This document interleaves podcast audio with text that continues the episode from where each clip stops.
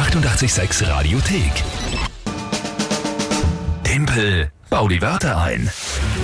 Es ist wieder soweit, kurz nach halb acht und das heißt Timpel baut die Wörter ein.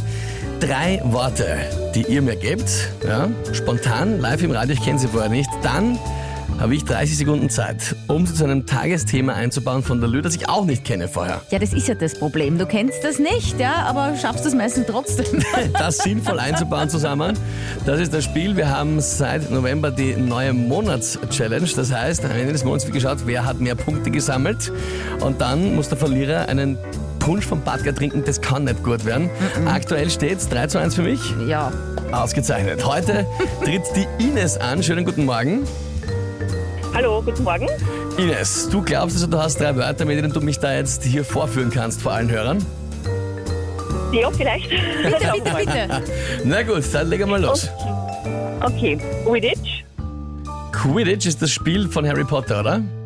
Ja, genau. Okay. Backofen Backofen, und Swimmingpool. Swimmingpool. Das passt alles auch so überhaupt nicht zusammen. Ähm, Eben. das wird, ja, und Quidditch wird überhaupt sehr spannend. Ähm, Lieber Lü, was ist das Tagesthema dazu? Hochnebelfelder. Hochnebelfelder. Na gut. Hochnebelfelder aufgeschrieben. Äh, ich bin sehr gespannt, was da jetzt rauskommt.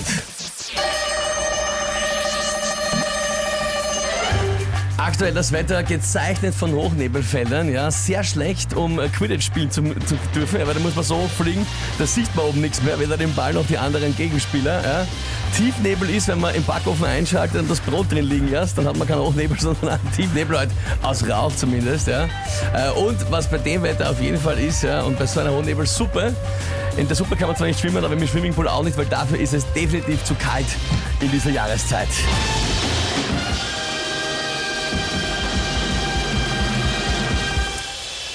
Liebe Ines, ja, ich muss sagen, ich bin überrascht, dass überhaupt irgendwas funktioniert hat.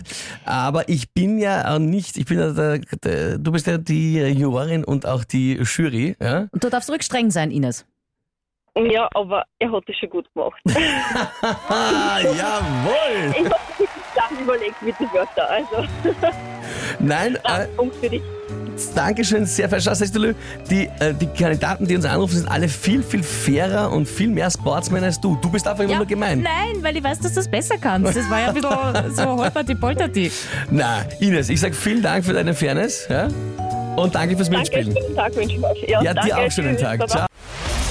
Die 886 Radiothek. Jederzeit abrufbar auf radio886.at. 886!